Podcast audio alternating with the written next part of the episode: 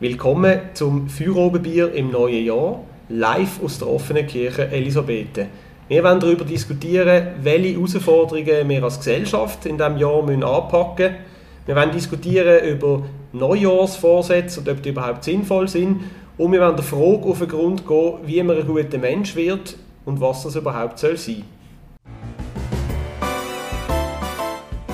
Feuerobenbier, der Podcast auf Prime News, wird präsentiert vom Restaurant Stadthof, der Treffpunkt am Barfi. Wir bedienen Sie gern. Sie merken das.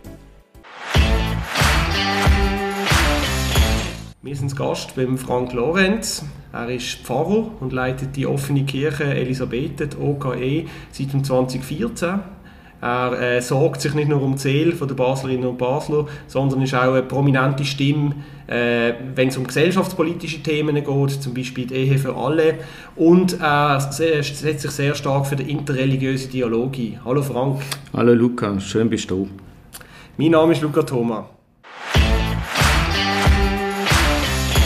Frank, ich würde dich zum Einstieg gerne eine persönliche Frage äh, fragen. Wir, sind jetzt, äh, wir haben jetzt den Jahreswechsel hinter uns. Für dich persönlich, was bedeutet dir der Jahresanfang? Ist es für dich auch ein Neuanfang als Mensch oder gibst du dem nicht so viel Wert? Der kalendarische Datumswechsel ist für mich eigentlich wirklich nur ein Kalenderdatumswechsel. Erstens bin ich nicht so eine Festnudel, wo irgendwie überall mit dem Güppli-Glas äh, muss anstoßen und allen in den Darm fallen und zweitens haben wir in der Kirche eine ganz andere Zeitgefühl. Wir denken in Jahrzehnten, Jahrhunderten, Jahrtausenden. Unsere Jahresanfänge sind zum Beispiel äh, Rosh Hashanah bei den jüdischen Leuten äh, irgendwann im Herbst oder bei den Muslimen nach der Heiligen Nacht, nach der der Qadr oder nach dem Opferfest, je nachdem welche Konfession. Und wir von den Christen und Christen haben den Anfang am ersten Advent, wenn wir uns daran erinnern, dass das Licht wiederkommt. Auf Deutsch gesagt, alle Religionen haben einen anderen Jahresanfang und alle Religionen sagen am Jahresanfang, auch wenn es nicht so aussieht, aber alles wird gut. Mhm. Aber ist für dich das Konzept vom, äh, ob das etwas zu Ende geht und dass man etwas neu anfängt, ist das für dich äh, ist das etwas Wichtiges in deinem Leben und in deinem Denken oder bist du eher jemand, wo das Leben an als Prozess sieht, wo man sagt, hey, ich tue immer ein bisschen justieren und schaue ein bisschen, schaue ein bisschen was mich antreibt oder sagst du, manchmal ist es gut, Sachen kommen zu Ende und man tut dann bewusst etwas Neues anfangen? Es hat beides etwas für sich. Was sicher gut und wichtig ist, ist als abschließen. Als zurücklassen, wo nicht nur nicht mehr stimmt, sondern vielleicht sogar falsch war.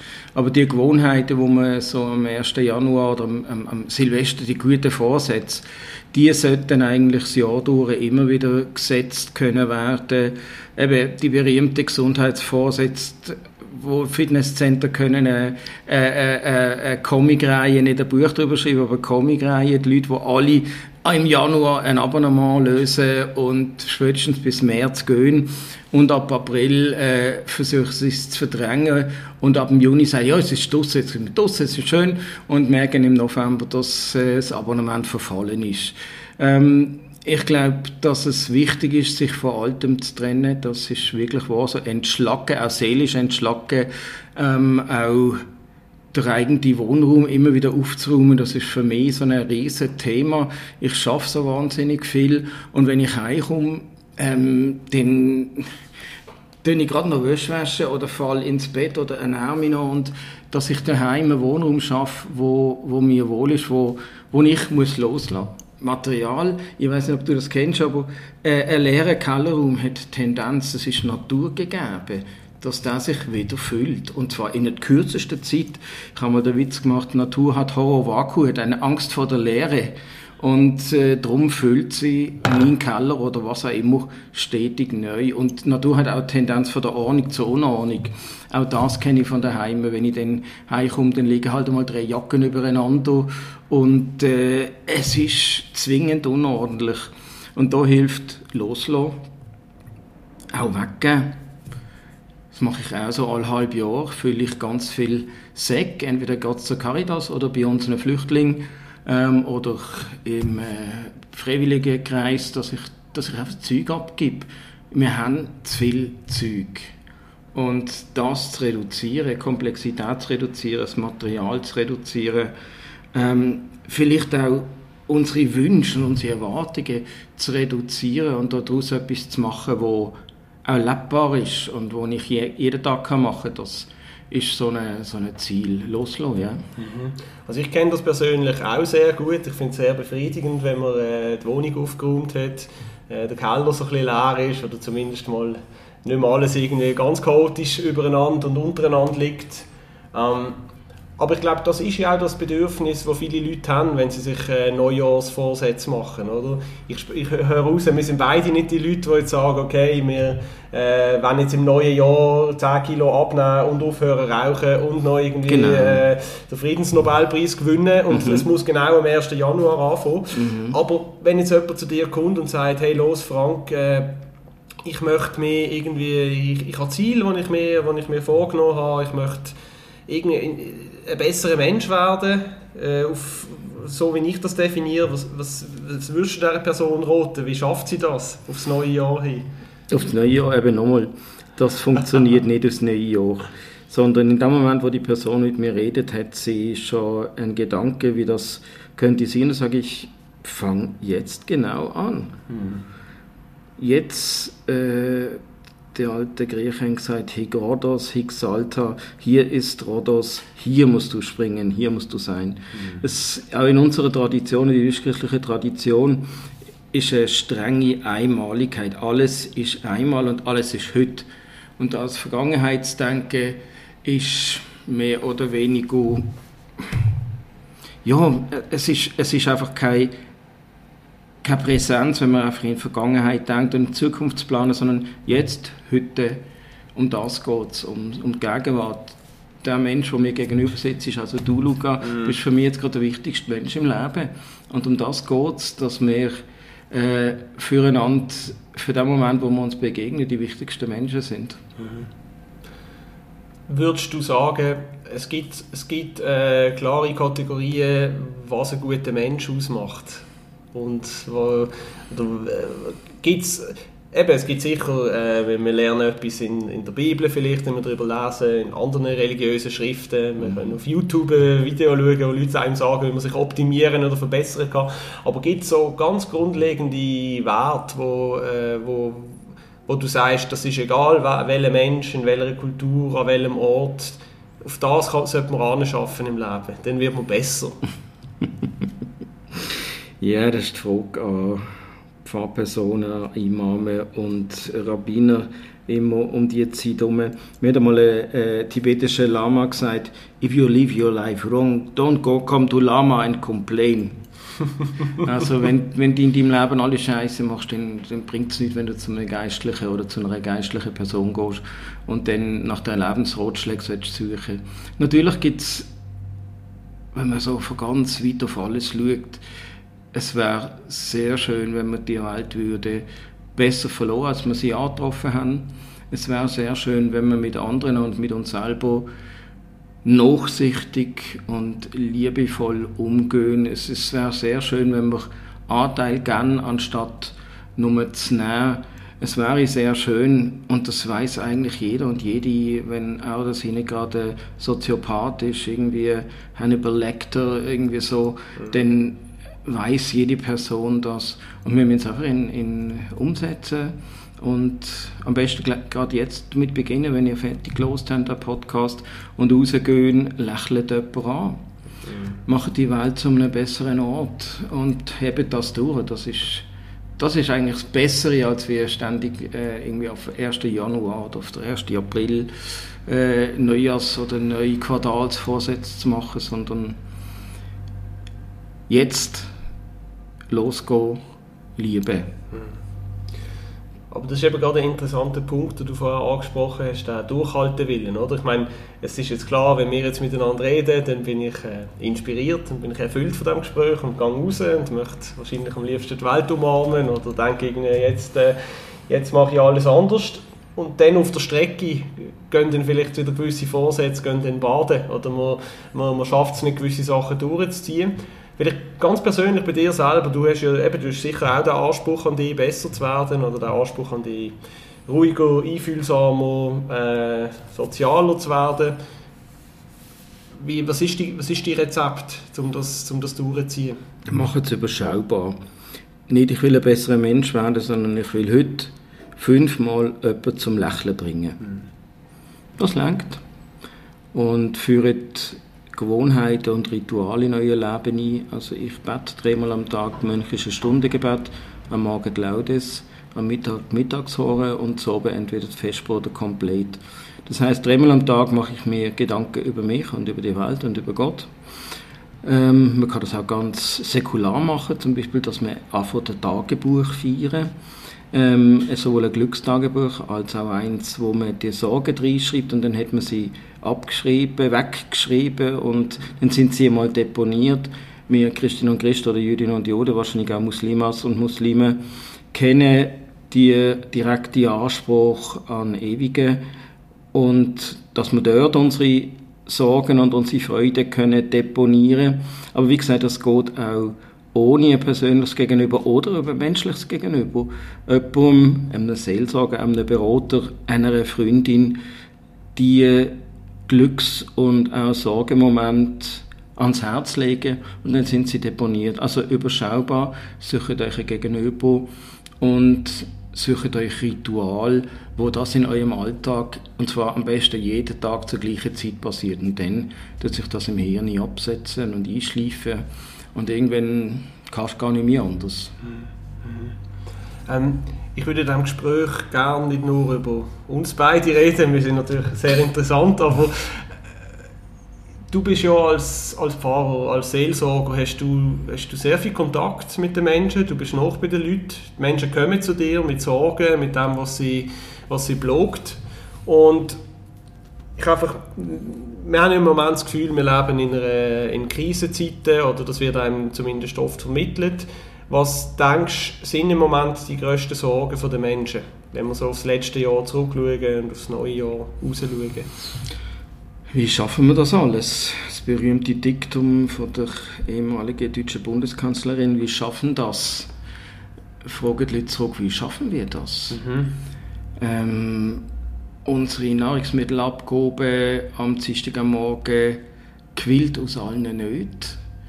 Wir haben, jetzt, wir haben schon vor dem Februar von dem Jahr oder vom letzten Jahr Armutsbetroffene gehabt, zumeist aus dem Migrationsumfeld, aber eben Armutsbetroffene. Wir haben Geflüchtete schon seit 2015, vielleicht sogar 2013 sichtbar in unserem Land. Und dann ist Februar oder Anfangs März äh, 22 geworden und die Welt hat plötzlich ganz anders ausgesehen. Und ein Zeichen war für mich, wo wir in der Kirche Friedensgebet hatten, äh, die Leute sind so tief berührt von dem Ereignis, von dem Wahnsinnigen, wo ein Nachbarland überfällt, von der unglaublichen Brutalität und von der Kaltschnäuzigkeit, wo sämtliche äh, internationale und menschliche äh, Wertmaßstäbe und Kompromisse einfach nicht nur über Haufen, sondern mit Füßen treten hat und äh, Gewalt ausgibt hat. Natürlich gibt es Gewalt immer. Hat's, gibt es in unserer Gesellschaft gibt's innen, zwischenstaatlich Jugoslawien und so weiter oder Syrienkrieg und so weiter. Das, gibt, das hat schon lange gegeben, aber es hat uns in der Schweiz und auch in Deutschland, wie ich gemerkt habe, massiv näher getroffen.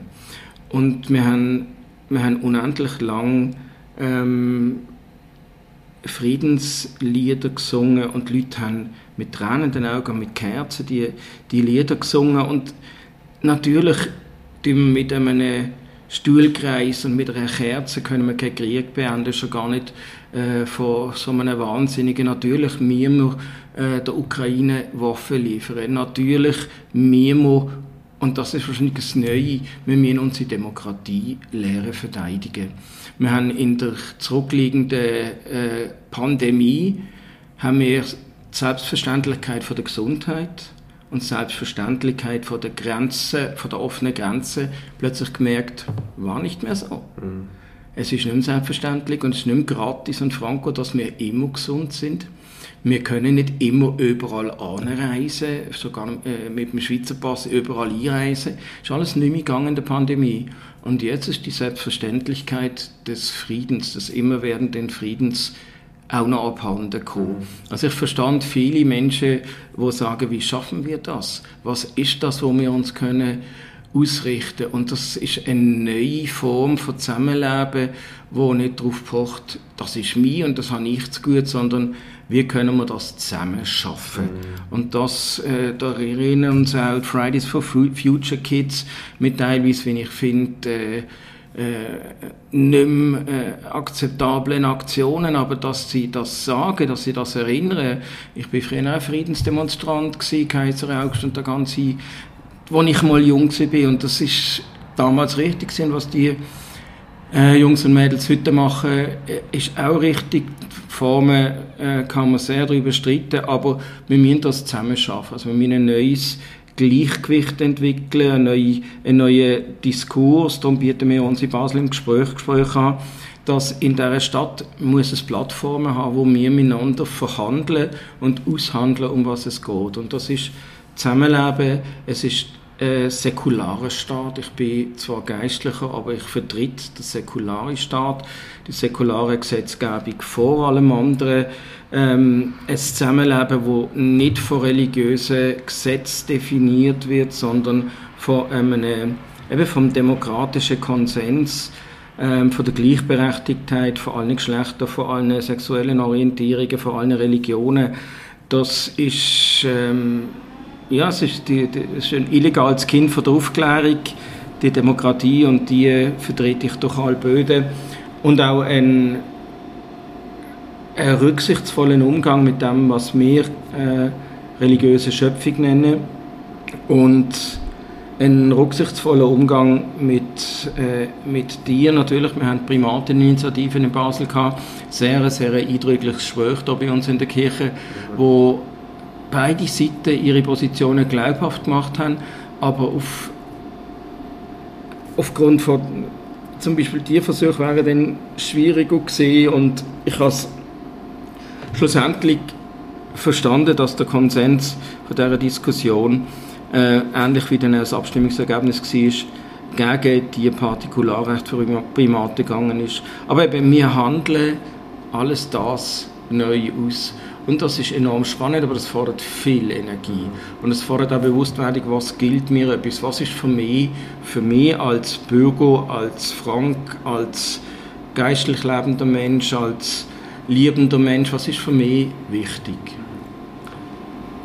Ich würde gerne noch mal mit dir über äh, die Solidarität reden und vielleicht auch die Grenzen von der Solidarität oder auch wie schwierig das es ist, äh, über längere Zeit solidarisch zu sein, weil du hast, eben, du hast vom Februar, Februar 2022 geredet, ich weiß auch noch, ich mag mich auch noch erinnern, was wäre es heute, oder? Der Moment, wo der Krieg ausgebrochen ist, das ist wirklich schrecklich gewesen für uns alle. Und ich glaube, das, hat, das ist auch ein, riesiger Weckruf gewesen und so eine, mhm. man hat das, ich bin auch persönlich sehr positiv überrascht von dieser breit gelebten Solidarität, weil ich persönlich auch als äh, Historiker, der sich stark mit Osteuropa auseinandersetzt, habe vorher nicht wirklich das Gefühl gehabt, dass die Leute sich irgendwie interessieren für alles östlich von Deutschland, geschweige denn für die Ukraine, wo für viele immer noch Sowjetunion ist.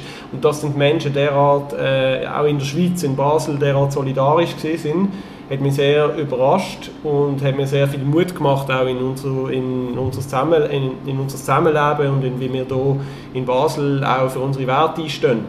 Gleichzeitig habe ich aber auch das Gefühl, dass so eine Solidarität am Anfang sehr stark ist ja. und irgendwann anfängt zu bröckeln.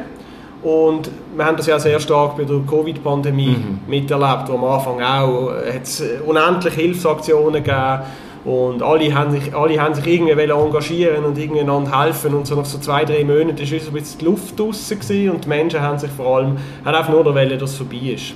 Und ich habe mich, wollen, ich habe mich mal wollen äh, erkundigen bei dir, wie das so wie du das spürst mit dem Ukraine-Krieg oder mit, mit der Solidarität zu den geflüchteten Menschen aus der Ukraine. Ist das, haben, sind die Leute immer noch bereit, äh, eben, sind die Leute immer noch bereit, sie zu unterstützen? Gibt es immer noch gleich viel Engagement? Oder gibt es auch immer mehr Stimmen, die sagen, hey, äh, das schießt mir jetzt an, dass die Inflation kommt und dass die Energie möglicherweise teurer wird? Muss man da nicht irgendwie, müssen wir da nicht zuerst für uns selber schauen? Wie erlebst du das? Also Solidarität oder Mitmenschlichkeit ist kein Sprint, sondern ist immer ein Marathon. Und zwar ein ganz langer Marathon, also wirklich vom Marathon nach Athen und wieder retour. Ähm, von da bis zum Mond und zurück. Es ist ein unglaublich langer Weg, wo jeden Tag wieder, wie ich vorhin gesagt habe, überschaubare Solidaritätsschritt braucht. Ähm, ich weiß aus der kirchlichen Solidaritätsbewegung, dass einige äh, auch kirchliche Orte sich übernommen haben äh, und jetzt äh, gesagt haben, hey, liebe andere kirchliche Orte, also offene Kirche, also Pfarramt für Waldweite Kirche, Industriepfarramt, andere Kirchgemeinden, helfen uns. Und, äh, weil wir, wir schaffen es nicht mehr allein. Also in Riechen weiss ich, dass einige Kirchgemeinden, ich meine Kornfeldkirche, glaube ich, irgendwie gesagt haben, hey, wir, wir schaffen es jetzt nicht, wir haben es übernommen. Wir sind am Anfang voller Herzblut rein und äh, jetzt müssen wir, müssen wir verteilen. Aber äh, sind das, reden wir da von Geld, das fehlt oder von persönlichen Persönlich, Ressourcen? Ja, ja, also ja, Menschen, genau. die einfach genau, sind? Genau, ganz genau, ganz genau. Nein, nein, Geld ist es ist umgekehrt. Also wenn, wenn man heute das Zauberwort Ukraine sagt, bekommt man Geld. Und das, es stimmt, das ist auch richtig. Äh, ich habe vorhin gesagt, unsere Nahrungsmittelabgabe ist platzt aus allen nicht. Das ist tatsächlich so. Es hat eine gute Seite, weil das heißt, die Grossverteiler, Migros, Coop, Denno, die ihr Zeug früher anbeschreiben, ganz früher zum Viertelpreis noch äh, in der Haltbarkeit ab und dann geht es nicht mehr so viel an die Schweizer Tafeln und an unsere Foodbanks. Ist eigentlich gut, kein Food Waste mehr, aber wir haben eine steigende Zahl an Bezügerinnen und Bezüger, an Bedürftigen und wir können es nur noch bedingt befriedigen. Wir haben glücklicherweise äh, von einer neu in Basel entstandenen Stiftung, wir als offene Kirche, einen ansehnlichen Betrag bekommen und können mit diesem Betrag jetzt insbesondere ukrainische Flüchtlinge, äh, aber eben auch alle anderen Flüchtlinge, wir wollen eben keine Zweiklassen-Flüchtlingsgesellschaft, äh, denen Nahrungsmittel anbieten und was bei uns besonders ist, Partizipation.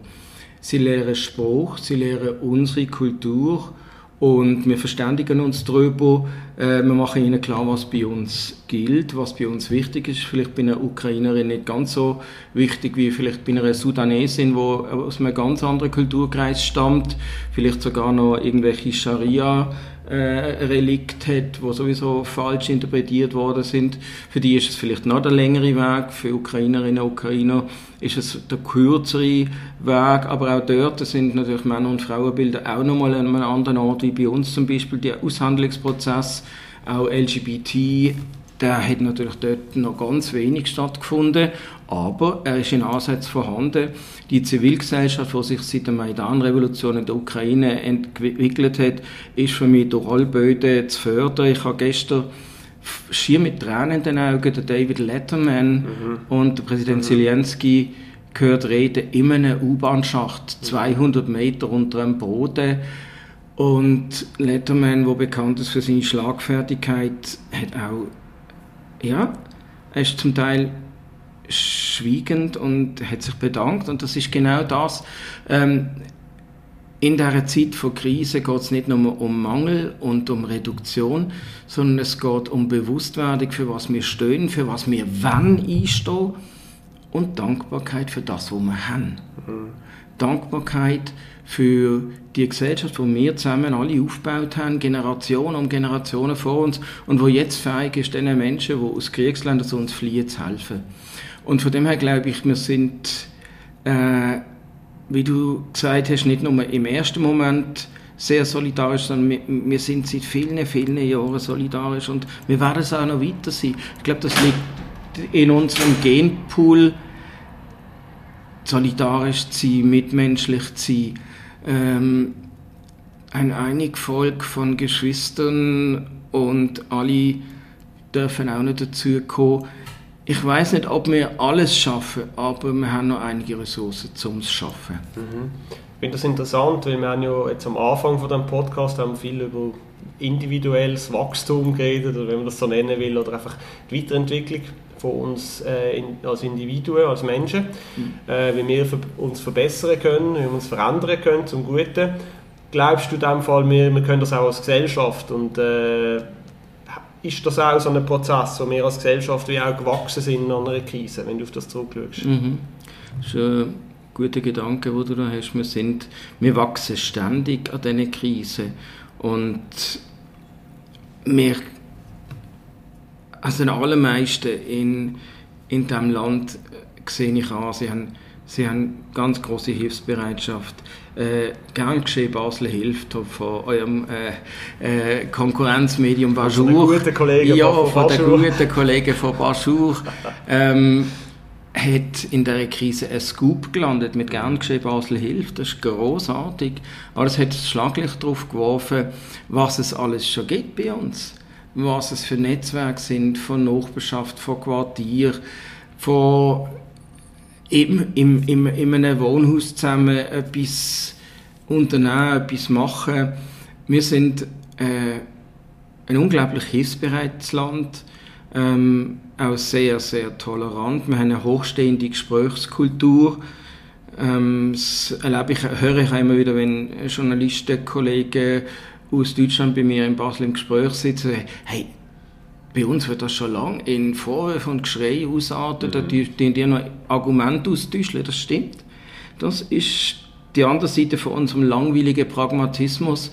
Wir sind sachorientiert und wir sollten uns nicht von dieser Welle, die aus dem großen Kanton, Entschuldigung, ich als Deutschgeborener darf das sagen, wo aus dem großen Kanton in die Schweiz schwappt, wo immer gerade mit dem Finger auf andere zeigt, wo immer gerade äh, Verschwörungstheorien und immer gerade einem anderen das Böseste unterstellen. Das so, das, so die Querdenker. Früher hat Querdenken ist etwas Tolles gewesen, Und heute äh, muss man sagen, es ist ein Selbstzweck von Querulanten, wo meinen, sie können die ganze Welt besser durchschauen wie die große Mehrheit von der Forschenden und Diskutierenden in diesem Land. Äh, wir sollten uns nicht von dem vereinnahmen lassen, wir sollten bei unserem pragmatischen Aushandeln von Kompromiss in, das ist leider unsexy und es ist ziemlich langweilig und es ist ähm, dicke Bretter bohren, das ist glaube ich aus der Historiker, was ist das, Sozialdemokratie mhm. in den 70er, gell, in mhm, Deutschland, genau. die dicken Bretter bohren, Brandt oder Schmidt oder ich weiß nicht, oder was auch immer, du wirst dann nachschauen und mir noch erzählen. Ähm, die langweilige Tätigkeit braucht eine lange Schnuff und ich weiß, wir haben ihn. Das schaffen wir. Mhm. Ist das auch ein bisschen Plädoyer gegen sag mal, Empörungskultur mhm, und Identitätspolitik. Absolut. Weil ich genau. habe, gerade so diesen Sommer habe ich das ein bisschen beobachtet, da hat es Debatten gegeben, mit, äh, ob jetzt weiße Leute Rastas tragen, es hat oh, die ja. Debatten mhm. gegeben, äh, ich weiß gar nicht, äh, mit dem einen Schlagersong, der verboten worden ist und da ist für mich so, das ist für mich so amerikanisch gesehen und da mhm. ich so gedacht, hey, da wird jetzt irgendwie so ganz laut geschrauen und genau. ganz viel Empörung auf beiden Seiten und das tut sich so gegenseitig irgendwie aufschaukeln und zum Glück, ich habe zum Glück das Gefühl gehabt, in meinem persönlichen Umfeld und Menschen auf der Straße hat das eigentlich gar nicht wirklich interessiert. Aber ich sehe in dem, in dem, was du vorher erzählt hast, sehe ich schon ein bisschen Plädoyer gegen die so überhitzte Debattenkultur, mhm. wo, man, wo man sehr schnell im Gegenüber eben irgendwie, wo man in dem äh, einen Fan sieht oder jemand, jemand, wo, irgend, wo einem, ja, wo man, wo man gar keine, keine Dialogbereitschaft mehr hat oder keine mhm. Kooperationsbereitschaft. Ja. ja. Glücklicherweise hast ja weder du noch ich Rastalocken und dass wir nicht in Gefahr stehen, verpönt zu werden aber tatsächlich ist die, nämlich die Empörungsbereitschaft, die du beschreibst, nehme ich auch in jedem Ecke lauernd wahr. Und dass man da mit einem gewissen, wie mit, wie mit einem, ich weiß nicht, irgendwie äh, äh, ein Kläffer, der im Ecke sitzt und sagt, Psst, ist jetzt gut. So, so ist mir manchmal meine Reaktion. Psst, ist jetzt gut, hä? regt euch wieder ab. Zwei, zwei Flugstunden von hier kämpfen Menschen um ihr Leben. Regt euch ab. Mhm. Über, nicht über Rasterlocken und über das und über das und dann noch Wörter dafür finden. Jo, Leute, mhm. haben ihr nichts Besseres zu tun. Mhm. Geht ins Altersheim, geht einem Tetraplegiker Essen eingeben. Ähm, weil wer sich wirklich mit dem Leiden von jemand anders beschäftigt, hört auf, so anderen das Böse zu unterstellen, weil er merkt, wie nötig es ist, sich für das, was man hat, zu bedanken und in jedem Atemzug, in jedem eben, Schluck, wo ein Tetraplegiker getrunken hat, ohne dass er sich verschluckt hat, dort ein Gewinn und ein großer Sieg zu sehen. Jetzt haben wir über viele große Themen, auch schwierige Themen geredet. Zum Schluss würde mich einfach nochmal interessieren, Frank, wie gehst du jetzt ganz persönlich in das Jahr 2023? Was macht dir Mut? Auf was freust du dich? Wir haben am Silvester oben in der offenen Kirche Elisabeth eine Lesung gehabt mit Tiny Love Stories. Das ist eine wunderbare Reihe in der New York Times, wo in 100 Wörtern Liebesgeschichten erzählt. Und mit Liebesgeschichten etwas Neues zu beginnen, obwohl ich dir ja am Anfang gesagt habe, für mich ist das kein Neubeginn, aber wenn man es dann so will fassen und verstehen, mit Liebesgeschichten, mit Geschichten von Liebe, die uns passiert ist und wo noch jeden Tag uns kann passieren, mit dem fange ich gern oder habe ich gern das neue Jahr angefangen und will es auch äh, weiter so haben, auch kleine Geschichten von Glück und Zufriedenheit, von Erfolg, von einem guten Selbstbewusstsein, wo wir uns auch als Gesellschaft gemeinsam bewusst werden, was für uns wichtig ist, eben, ähm, Demokratie, Freiheit, Gesundheit, ein gutes Zusammenleben, ein Wohlstandsniveau, wo, wo wir uns, wo, wo alle können anständig leben. All diese Sachen sind alles lauter kleine Liebes- und Erfolgsgeschichten und mit denen beginne ich gern mein neues Jahr und wünsche das auch allen, die jetzt zuhören. Schreibt eure eigenen kleinen alltäglichen Liebes- und Erfolgsgeschichten und wenn ihr wollt, kommt in die offene Kirche und erzählt mir davon oder wenn ihr Sorgen habt, auch dann, das wisst ihr ja, offene Kirche Elisabeth ist die Kirche für alle im Herzen von Basel. Das ist doch ein wunderbares Schlusswort. Vielen Dank fürs Gespräch, Frank. Euch vielen Dank fürs Zuhören. Wenn es euch gefallen hat, dann abonniert Führer oder Führer Bier Podcast doch überall, wo es Podcasts gibt. Ich verabschiede mich. Einen guten Jahresstart. Ciao zusammen. Führobenbier, der Podcast auf Prime News, wird präsentiert vom Restaurant Stadthof, der Treffpunkt am Barfi. Wir bedienen Sie gern. Sie merken das.